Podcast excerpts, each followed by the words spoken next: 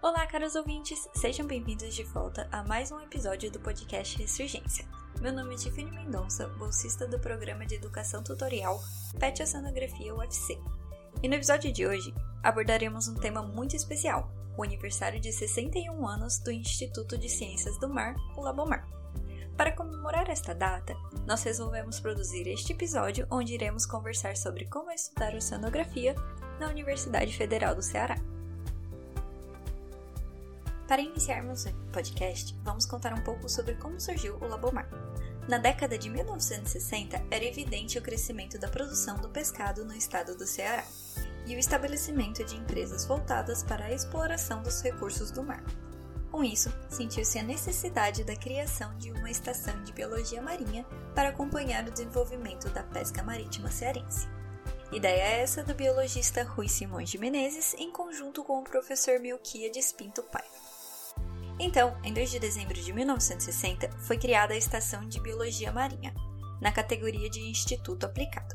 Anos depois, em 1998, ocorreu uma nova transformação, dessa vez para Instituto de Ciências do Mar, como órgão suplementar da UFC, adquirindo a competência regimental para ministrar cursos de graduação e pós-graduação, e mantida as características de instituição multidisciplinar voltada para a pesquisa, o ensino e extensão. A partir de 2001, o Labomar redirecionou sua vocação de pesquisa e ensino com a implementação do programa de pós-graduação mestrado em Ciências Marinhas Tropicais. Em 2005, o Labomar inaugurou o Centro de Estudos Ambientais Costeiros, CEAC, localizado no município de Eusébio. Em 2007, foram criados os cursos de graduação em Oceanografia e de doutorado em Ciências Marinhas Tropicais. Logo após, em 2009, o curso de graduação em Ciências Ambientais. Em 2015, foi construído o barco Água Equatorial com o objetivo de apoiar as pesquisas no mar. A embarcação é um importante laboratório marítimo que gera informação científica para a tomada de decisões nas áreas estratégicas de desenvolvimento, além de servir também como laboratório de práticas oceanográficas. Para dar início ao nosso papo sobre o Labomar, estou aqui com o professor Dr. Luiz Drude de Lacerda. Ele possui graduação em Biologia, mestrado e doutorado em Ciências Biológicas pela Universidade Federal do Rio de Janeiro. Foi eleito, em 2009, membro da Academia Brasileira de Ciências e, desde 2016, faz parte do Conselho Consultivo. É diretor científico da FUNCAP do estado do Ceará e, de acordo com a editora holandesa Elsevier, é um dos pesquisadores mais influentes do mundo. Também possui experiência na área de ecologia, com ênfase em biogeoquímica e contaminação ambiental, atuando principalmente nos temas metais pesados, capacidade de suporte de ecossistemas e impacto das mudanças climáticas globais na biogeoquímica de ecossistemas. Professor Luiz Drude, seja bem-vindo ao nosso podcast Ressurgência e desde já agradecemos sua participação. Boa tarde. É, eu sou o professor Luiz Drude Lacerda, aqui do, do Labomar, da UFC, sou professor titular no Labomar e atualmente sou diretor científico da FUNCAP, que é a agência de fomento à pesquisa no estado do Ceará. Eu vou basicamente tentar falar rapidamente para vocês algumas observações sobre a pesquisa que é realizada aqui no Labomar, no estado do Ceará, e como ela se relaciona com o restante do país e com o estado atual da ciência oceanográfica no mundo. O Labomar é, é uma das instituições mais antigas de ciências do mar no, no Brasil. Né? Tem mais de 60 anos. Ele publica um um dos periódicos também mais antigos do país, o Arquivo de Ciência do Mar. Atualmente, ele é um dos quatro institutos ou departamentos de oceanografia no país que possuem uma embarcação própria para pesquisa. Claro que existem outras do programa do MEC para ajudar na formação dos alunos de oceanografia ao longo do litoral brasileiro, inclusive o Labomar participa de um outro barco que se encontra no Recife, mas barcos para pesquisa e pós-graduação realmente são muito poucas as universidades. E o Labomar é é uma que praticamente sempre teve um barco com excelentes serviços prestados à ciência oceanográfica. O Labomar avançou muito nos últimos 20 anos, principalmente por conta da fundação do Programa de Pós-Graduação em Ciências Marinhas Tropicais, em 2002, que eu tive a oportunidade de ajudar a montar, junto com os professores mais antigos da casa, a professora Rosane Marins, a professora Regine, que já aposentou, outros que já aposentaram. E mais tarde, em 2008, tive a oportunidade de participar também do início do programa de oceanografia ao nível de graduação. Eu cheguei a ser diretor acadêmico durante um período, na época do professor Luiz Parente. Bom, atualmente, uma grande evolução que ocorreu no Lamomar no, nos últimos anos foi basicamente sair de uma instituição de pesquisa eminentemente de biologia e biologia de pesca, que sempre foi referencial, inclusive, particularmente na pesca do Nordeste do Brasil, para uma instituição hoje que trabalha numa ciência totalmente inter disciplinar, como deve ser a oceanografia propriamente dito. Hoje o Labomar atua praticamente em todas as grandes áreas da oceanografia e das ciências ambientais. Consequentemente, hoje, é, que nós estamos iniciando a década dos oceanos, é uma das poucas instituições também que consegue atuar em todos os sete objetivos da década, não só a nível de ensino, mas principalmente a nível de produção de conhecimento original a nível nacional e internacional. A própria revista periódica do, do, Instituto, o Arquivo de Ciência do Mar, hoje é, publica uma quantidade grande de artigos de outras instituições, além de instituições no exterior.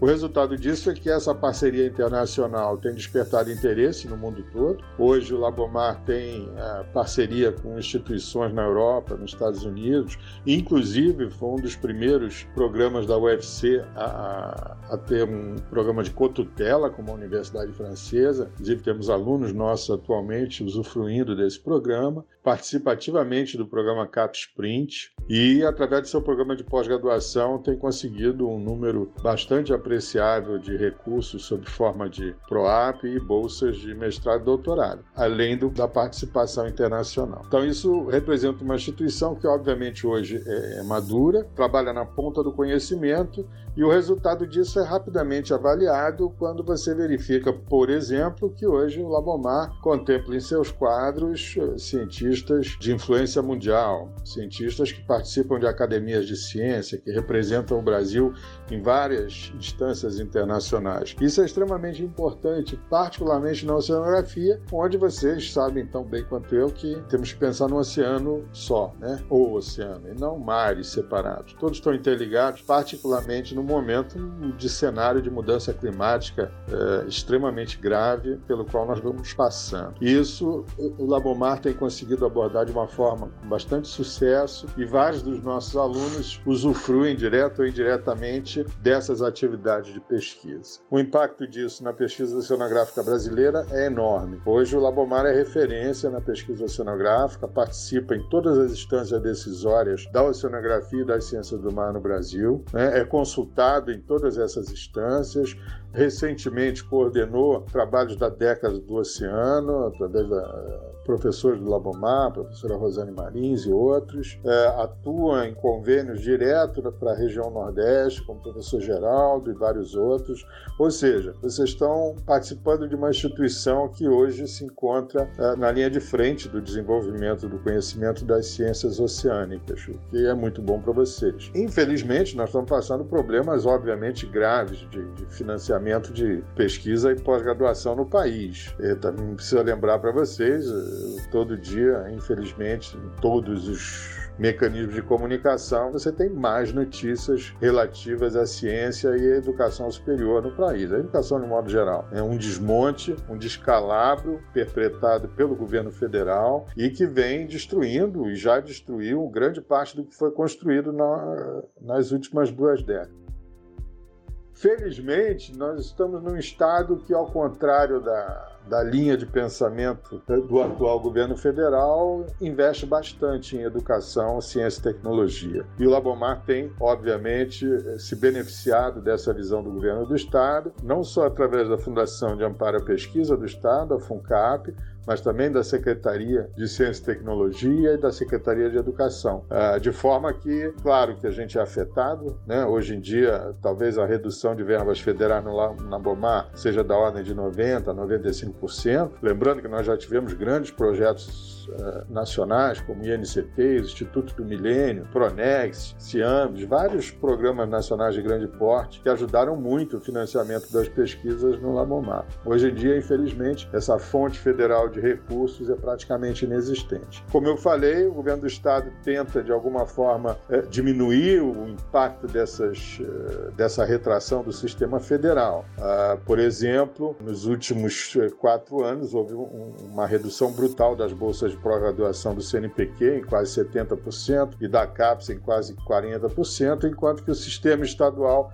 aumentou o número de bolsas, claro que nunca suficiente para suprir essa demanda causada pela retração federal, mas um aumento razoável de 33% no número de bolsas em todos os níveis, inclusive a iniciação científica que interessa diretamente a vocês. O programa de pós-graduação, por exemplo, hoje é muito beneficiado pela FUNCAP em termos de bolsas, assim como outros programas eh, de nível de excelência onde se enquadra o programa do Labomar. Então, essa ação do governo do estado tem garantido um mínimo de financiamento necessário à manutenção dos laboratórios do Labomar, que, por conta de trabalharem na ponta do conhecimento oceanográfico, são muito sofisticados e, consequentemente, caros. Vocês provavelmente já escutaram falar do custo de manutenção de um navio do porte do água equatorial no mar durante um dia ou dois, ou dos equipamentos aqui nos diversos laboratórios e sua manutenção. Então é claro que o Estado não é um Estado milionário, mas dificilmente iria conseguir suprir o governo federal. Um trabalho duro para vocês nas próximas décadas vai ser recuperar o que está sendo perdido por conta de políticas públicas totalmente vesgas do governo federal, se não propositalmente prejudiciais à ciência e educação.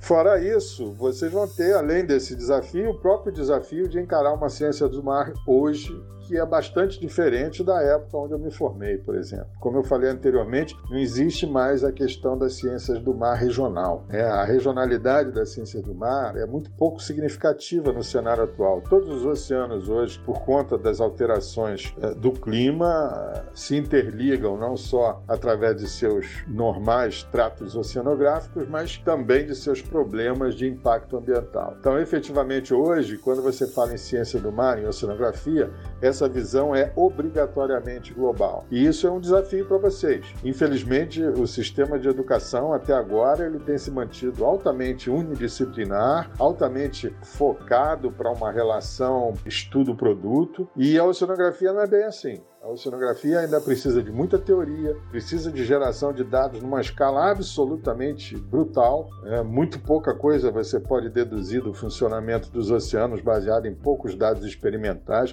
ou em um ou dois cruzeiros oceanográficos. O encarecimento brutal da, da, dos equipamentos oceanográficos, isso é um outro problema grave atualmente, não só no Brasil, mas no mundo todo, que é o custo operacional das pesquisas oceanográficas. Consequentemente, é impossível hoje você ter um pesquisador pesquisador ou uma instituição que possa se gabar de fazer pesquisa oceanográfica se ele não tiver uma boa cooperação com outros pesquisadores e outras instituições. Tendo isso como uma visão de pesquisa moderna, o Labomar tem procurado muito essas parcerias. Né? Na próxima semana nós vamos ter pesquisadores do Instituto de Oceanografia do Mediterrâneo e da Universidade de Toulon que vão fazer campanhas de campo por aqui, num programa de cooperação internacional já muito longevo e que vai ainda durar alguns anos. De forma que eu acho que vocês têm uma oportunidade grande né, na oceanografia aqui no Labomar, mas realmente não é mais uma, uma ciência para amadores. E realmente vai exigir uma dedicação muito grande dos alunos, dos pesquisadores e da própria instituição em sua gestão, que tem que se modernizar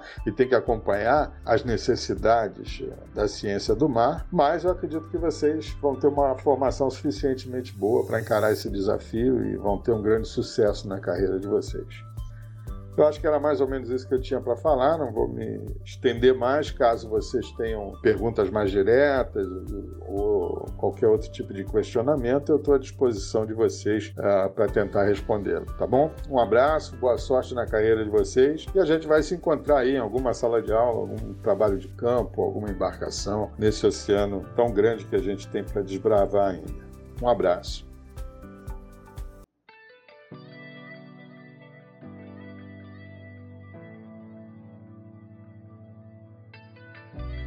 E dando continuidade nesse episódio especial, passo a palavra à professora doutora Cristina de Almeida Rocha Barreiro, a qual possui doutorado em Oceanografia Biológica pela Universidade Federal do Rio Grande. Atualmente é professora associada da Universidade Federal do Ceará, sendo coordenadora do Laboratório de Zoobentos do Instituto de Ciências do Mar. É diretora-chefe do periódico científico Arquivos de Ciências do Mar. Tem experiência em autoecologia de molúsculos marinhos e estuarinos, desenvolvendo estudos sobre o ciclo reprodutivo, alimentação, desenvolvimento embrionário e larval e dinâmica populacional. Desenvolve ainda pesquisas com ênfase em ecologia das comunidades macrofauna bentônica em ambientes estuarinos, praias arenosas e rochosas, e na plataforma continental interna do Ceará. Professora Cristina, seja muito bem-vinda ao nosso podcast e agradecemos a sua participação. Queria agradecer convite do PET Sonografia para participar desse episódio do podcast Ressurgência Propaganda ao Sonografia e numa edição especial, né, onde é, se comemora o aniversário de fundação do Instituto de Ciências do Mar. É, eu acho que é sempre bom a gente aproveitar esses momentos, né, não só para fazer né, uma retrospectiva, relembrar um pouco né, da trajetória do Labomar, da sua importância, né, como também conhecer, conhecer as suas conhecer um pouco o que é feito no Labomar, projetando o futuro. Em, eventos de comemoração do aniversário do Labomar, a gente sempre pensa, né, pelo menos essa é a minha percepção, a gente sempre pensa em vamos comemorar né, os próximos anos, os próximos aniversários, em como queremos comemorar os próximos aniversários. Né? E aí eu vou falar um pouco sobre a experiência que eu venho tendo no Labomar desde que eu ingressei, relacionado às atividades de extensão. Né? Então, então, desde aluna de graduação, eu já comecei a fazer né, atividades, desenvolver atividades junto a, ao programa de educação ambiental marinha no Labomar, né, ainda na sua etapa de criação, de organização das suas atividades, do seu acervo, né, e imaginem né, para uma aluna de biologia, né, encantada pelas ciências marinhas, é, esse, esse, essa oportunidade de, de estar tá ali construindo né, uma ideia foi algo muito marcante. Tanto marcou que mesmo depois já formada, retornando ao Labomar, né, como biólogo, depois como professora, essa atividade ela sempre fez parte, né, do meu trabalho cotidiano. Então, é, eu venho acompanhando, né, a evolução do PEAN e as atividades que, que vêm sendo realizadas já, né, desde muito tempo. E hoje o programa de educação ambiental marinha, ele é um programa de referência, né? Foi o primeiro programa de educação ambiental marinha criado no estado é, e que que tinha essa ideia de trazer a sociedade para dentro da universidade, fazer com que se criasse uma consciência ambiental a partir do conhecimento da, do próprio ambiente marinho. Né? Então a ideia era essa, era conhecer para preservar, divulgar né, o meio marinho, as suas características, a, os seus encantos, né, e também juntamente as suas fragilidades e a necessidade de que essa, esse ambiente fosse preservado preservado. Né? Então, isso foi o que norteou todas as atividades do PEAN até hoje é, e tentando, né, exatamente como eu falei, aproximar a sociedade. Né? em diversos de diversos setores, né? Então, trabalhando essencialmente com crianças, né, com as escolas da rede pública, privada. Depois a gente expandiu e trabalhou com outros grupos da sociedade, até mesmo dentro da própria UFC, né, que é, desconhecia a, o trabalho que era realizado, né, pelo PEAN e a partir de parcerias junto com a própria Corretoria de Extensão, essa, essa aproxima, aproximação dos próprios servidores da UFC às atividades do PEAN elas foram muito significativas. Então, com o advento agora da pandemia, atividade, as atividades ficaram muito limitadas, né? então não, não foram feitas é, visitas né, a, a, ao acervo do PEAN e mesmo as trilhas né, que fazem parte do projeto de, de trilhas ecológicas que eu coordeno, né, e que é, está é, ligado ao PEAM. Então essas atividades elas foram todas suspensas. Isso prejudicou bastante do ponto de vista da, desta maior aproximação, dessa maior, maior contato com o público, né? E, é, mas no entanto, isso foi, né, é, colocado no ambiente virtual, que traz suas limitações, mas que pelo menos faz com que as, é, as pessoas é, se mantenham é, em contato, né? Sabe da existência do PEAN, sabe que ele está ali atuando e pronto, né? Para que a partir do momento que sejam restabelecidas as condições se possa é, fazer as atividades presenciais, a gente vai retomar e vai desenvolver, sempre tentando inovar, trazer outras, é, formas diferentes, né? Que possam é, realmente atrair o público e atingir a nossa missão, né? A nossa, a nossa meta, que é exatamente levar esse conhecimento, né? Do ambiente marinho, das suas principais características, suas fragilidades e a importância que a sociedade, cada pessoa individualmente tem na manutenção da qualidade desses ecossistemas. Um outro ponto que é importante também, e que foi uma, uma ação de extensão que surgiu mais recentemente para mim, na minha vida profissional, foi como editora-chefe do Arquivo de Ciências do Mar. Então, o Arquivo de Ciências do Mar é uma publicação que surgiu juntamente com a criação do Labomar. Né? Então, o primeiro volume do Arquivo de Ciências do Mar saiu em 1961. Né? O Labomar tinha um pouco mais de um ano de existência e desde então ele tem sido publicado ininterruptamente. Né? É, passou por diversas fases, de vários diretores, editores, aliás, mas o seu principal editor foi o professor Adalto Fonteles, que durante muitos anos foi quem realmente conduziu a, a revista, definiu a sua linha editorial e sempre muito cuidadoso e fez com que a revista ela, ela ganhasse uma, uma conotação muito importante no meio científico no Brasil. É uma revista que tem publicações tanto locais como nacionais, como internacionais. Então, embora seja uma revista pequena, institucional, de poucos recursos, mas ela é reconhecida né, pela sua qualidade, pelo cuidado em que a, o trabalho é feito né, e pela sua capacidade de sobreviver né, às diferentes fases aí do financiamento, né, de, de, ter, de ter condições né, é, de financeiras de se manter. Então, uma revista que é gratuita, está disponível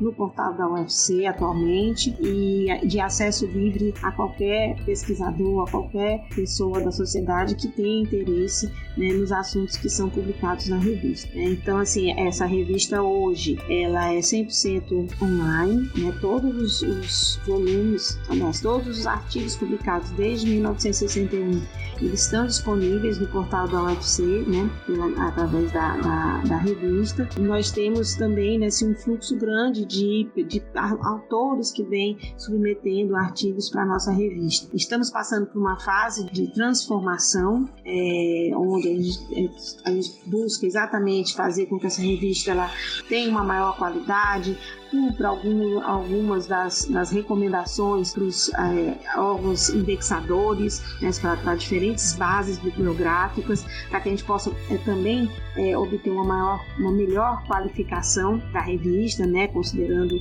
aí a, gente, a, obtenção do DOI que a gente já tem, mais a submissão da, da revista para que elas possam ser indexadas por bases como Scopus, Web of Science, bases que trazem né, aí também os cálculos de, eh, de impacto, né, de fator de impacto, que são é, medidas importantes para que a gente possa ter ainda mais né, essa relevância da revista destacada e reconhecida internacionalmente, nacional e internacionalmente. É, e isso é algo que é muito importante tendo em vista exatamente o, momento atual, onde a, a, pesquisa, a ciência, ela vem sendo, ela é, vem sendo cada vez mais reconhecida pela sociedade, né? Mas os meios em que essa pesquisa ela é, vem sendo divulgada são meios que acabam é, sendo é, capturados por interesses comerciais também. Então a gente tem muitas revistas para que os, os, autores possam submeter, tem, devem, eles precisam pagar elevados custos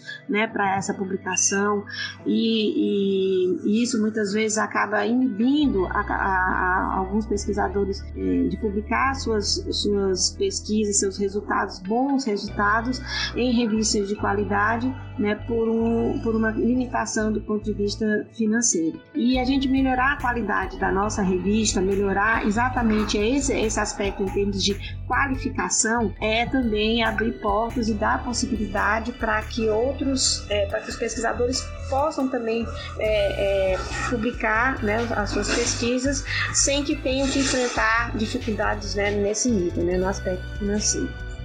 Então é isso, né? Então nesse é, momento, né, de, de comemoração do aniversário do Labomar, eu acho que a, o grande grande motivo de comemoração é saber o quanto o Labomar é diverso, se tornou cada vez mais diverso ao longo do tempo. As atividades de, de relacionadas à extensão elas refletem isso. Eu aqui basicamente me, detive nas atividades em que eu participo, mas nós temos dentro do Labomar diferentes é, ações de é, extensão que vem sendo desenvolvida pelos professores é, e, essa, e essas ações elas são importantes para exatamente fa fazer com que o Labomar cresça, que o Labomar se torne cada vez mais importante, não só do, no, no meio científico, mas também é, nessa relação com a sociedade, né, para que o nosso trabalho dentro do Labomar ele faça cada vez mais sentido no mundo em que a gente vive, para a sociedade em que a gente serve, né, e que a gente possa trazer realmente respostas às, às necessidades, às demandas sociais, às, às grandes questões que vêm sendo impostas cada vez mais no nosso dia. Eu agradeço muito o convite, muito a possibilidade de, de estar aqui falando com vocês e mais uma vez, né, é, é, parabéns ao PET pela iniciativa, né? E longa vida ao Labomar, né? Que nós consigamos ainda por muitos anos comemorar muitos aniversários, sempre com é, boas histórias para contar, né? Sempre trazendo né, é, motivos de júbilo da existência de uma instituição que é tão importante aqui para a nossa universidade.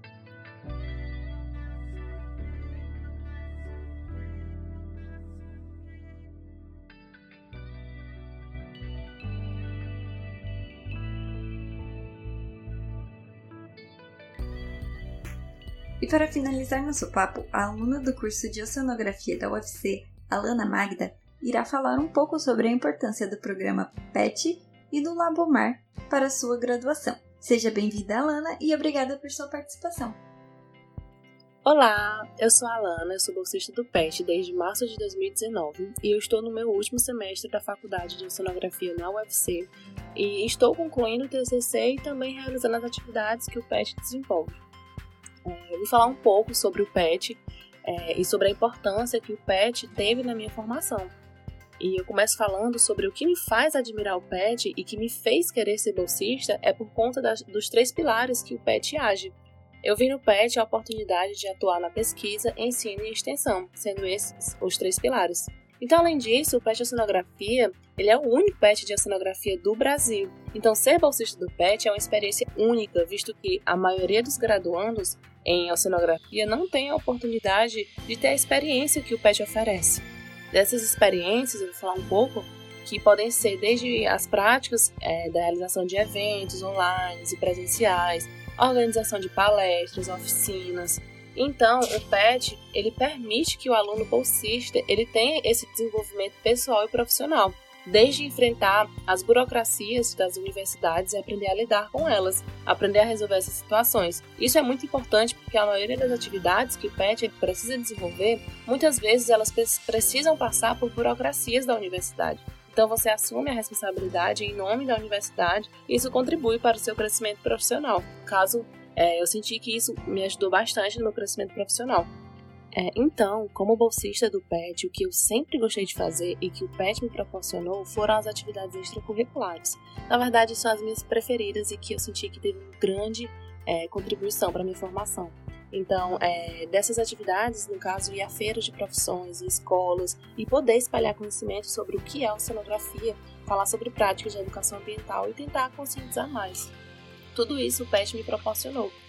Então, além disso, Além de ir para as escolas, o PET ele me permitiu poder ir até as empresas que desejavam se tornar mais ecológicas. Então eram realizadas palestras, é, eram aplicadas práticas sustentáveis, a gente poderia conseguir passar isso para eles. Fazíamos também atividades de educação ambiental, eram realizadas limpezas de praias. Essas limpezas de praias muitas das vezes também eram realizadas em outros locais, fora as empresas que o PET sempre organizava.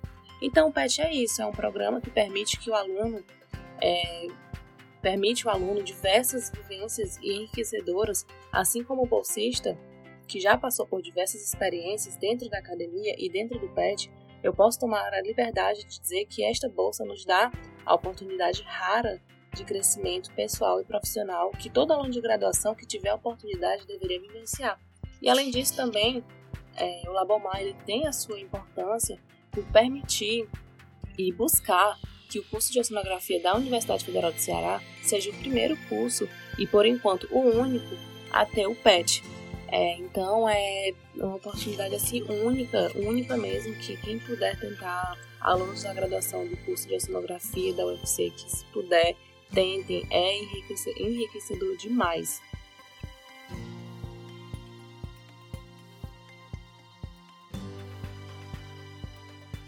Lobomar consolidou, em seus 60 anos de experiência, sua inserção regional, nacional e internacional nas ciências marinhas, e mantém suas características de atuação multi e interdisciplinares, composto por um quadro de docentes de diversas áreas, como biologia, direito, economia, geografia, geologia, gestão ambiental, engenharia de pesca, física, química e oceanografia, e segue formando profissionais com competências técnicas e socioambientais para atuarem nas ciências ambientais e oceanográficas, de forma responsável e comprometida com a ciência e com a sociedade.